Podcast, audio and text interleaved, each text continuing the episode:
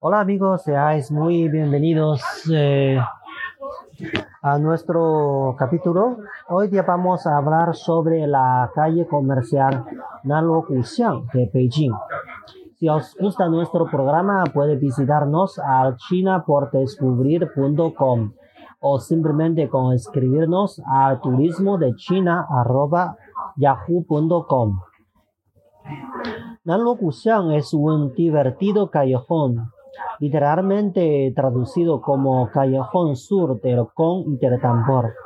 En otro tiempo, abandonado y en ruinas, vivió una transformación con el cambio de milenio, cuando el pionero Pascal Bar recibió su primer cliente. A, medida, a mediados de la década de 1990, se invirtió dinero en mejorar su aspecto, que hoy es un modelo de cómo se puede reconvertir, reconvertir un viejo jutón para proveer a quien lo necesite de desayunos decentes, tiendas variadas, apetitosos almuerzos y una visita turística, una ronda de cervezas de importación con la cena, o un alojamiento con gracia en un hotel con patio, en este orden. Si se busca dónde pasar la noche, la oferta de hoteles con patio de este lugar se ha multiplicado en los últimos años. Es todo un carnaval. Montones de chinos fotografían todo lo que se mueve y lo que no. Y el callejón busca un lugar que patiéndose entre un encanto menguante y la sobreexplotación comercial. La eventual llegada del metro puede ser la gota que corme el, paso. De momento, se puede disfrutar de una gran variedad de comida, desde waffles alemanes a crepes, yogur mongol, tibetano o de Qinghai, pescado frito con patatas y alcohol a buen precio, o ir en busca de juguetes, camisetas de moda, cerámicas y mucho más. Donde siempre hay cola es la quesería Wenyu, el número 49, que vende queso mongol. Muchos establecimientos han olido el negocio y se han trasladado incluso desde Shanghai, como Fio Shanghai. Búsquese el eslogan de los años 1960 en la pared de la casa de empeños Wanqing, situada frente a Plaster T-shirts en el número 61 que exhorta a los paseantes. La industria debe aprender de Ta Ching, la agricultura debe aprender de Ta Chai, toda la nación debe aprender del Ejército de Liberación Popular. Un poco más al norte se puede ver un eslogan anterior, de los años 1950, oscurecido en gran parte con pintura gris. Por el estrecho callejón suelen pasar taxis que dejan a los peatones y sus cámaras apretados contra la pared.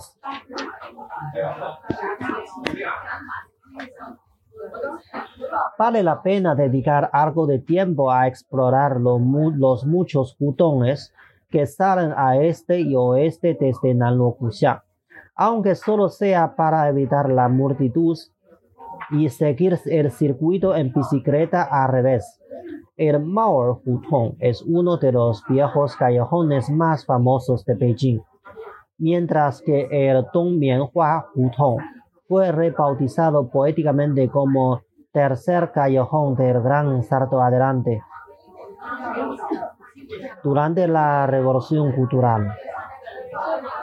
Y si puede saltar abandonada, um, del abandonado callejón del, del y cruzar la calle uh, entonces puede llegar a un mundo más, mucho más tranquilo uh, en la callejón de enfrente, que es Peiluokuxiang, donde hay los restaurantes, cafés y tiendecitas mucho más tranquilos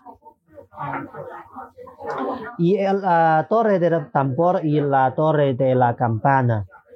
En un principio, la torre del tambor Fue, fue destruida y restaurada repetidamente. Marcaba el centro de la vieja capital mongola. Los tambores de la versión actual de finales de la dinastía Qing se tocaba para marcar las horas del día. Si se ascienden los altos escalones, se disfrutará de una vista impresionante de los tejados de los hutongs de Beijing. Los tambores se tocan cada hora entre las nueve y media y las once y media y entre las trece y media a las catorce cincuenta. Una de, con una estela de la dinastía Qing justo enfrente, la torre de campana data de la época Ming aunque su estructura original fue pasto de las llamas y la actual es obra de la dinastía Qing del siglo XVIII. La visita fue, puede completarse con una copa en el Drum and Bell Bar. Para ir a ambas torres se puede tomar el autobús número 5, 58 o 107. Hay que bajar en la parada Gulou y después vamos a hablar sobre uh, qué, cómo son, qué son los hutongs de Beijing. El pasado medieval de Beijing es bien patente en los arbolados hutongs, hutong o callejones estrechos. El alma de la ciudad se halla en estas encantadoras y viejas callejas donde aún se conserva el espíritu de, comunidad y hospitalidad. Los hutongs ocupan diferentes zonas del interior del segundo cinturón y forman un encantador conglomerado de viviendas de una planta y de antiguos patios. Aún sobreviven cientos de ellos, pero muchos se han sido víctimas de la modernización de la ciudad. Las viviendas históricas identificadas con placas están protegidas, pero otras viven en precario equilibrio. Desde que, después de que el ejército de Genghis Khan redujera la ciudad a escombros, Beijing se rediseñó con los hutongs. Bajo la dinastía Qing había más de 2.000 pasajes que se convirtieron en cerca de 6.000 hasta la década de 1950. Hoy la cifra se ha reducido drásticamente. El territorio de los Hutongs es una mezcla de lo antiguo y lo nuevo, donde los patios de la dinastía Qing presentan reformas de la era socialista y añadidos externos mientras que otros se han reformado completamente para tal vez construir un garaje para el Mercedes.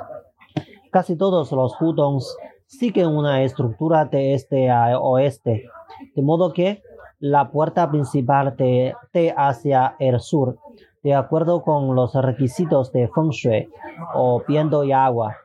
Esta orientación al sur garantiza la luz solar y la protección contra los principios negativos que se acumulan en el norte. Los antiguos patios cercados con muro Yuan son la pieza fundamental de este universo encantador. Muchos todavía están habitados y puyen de actividad. Desde la, desde la primavera al otoño, los hombres se reúnen en la calle a beber cerveza, jugar al ajedrez, fumar y charlar. En los patios, los árboles dan sombra y cobijo a los pájaros. Pantadas de palomas revolotean sobre el cielo de Beijing. Son los propios lugareños los que las crían en palomares en muchos casos escondidos en el interior del jutón. Los patios más venerables exhiben sus puertas rojas, grandes y gruesas, presididas por un par de leones chinos, una perca o un tambor de piedra. El Museo Lao es un excelente ejemplo de la casa con patio para degustar el ambiente de los patios de Beijing. Se puede tomar algo en el Passport Bar, comer en el Dali Courtyard o dormir en el Courtyard 7 o en otro de los muchos hoteles con patio de la ciudad. Es fácil encontrar circuitos por los jutones. En los alrededores del lago Qianhai abundan los conductores de triciclos que los ofrecen. Cualquier extranjero que camine tranquilamente se los encontrará ondeando hojas plastificadas que detallan la ruta y repitiendo las palabras hutong, hutong, que en muchos casos es todo lo que saben decir en inglés. Y también os voy a recomendar un lugar extra. Eh, esto es el Museo de Lao She. Eh, el museo está escondido en un pequeño hutong frente a Deng Shikou. Este sencillo museo fue el hogar de- del escritor Lao She, muy querido en Beijing. Ah, permite repasar la vida del literato a través de recortes de periódicos, primeras ediciones, fotografías y efectos personales.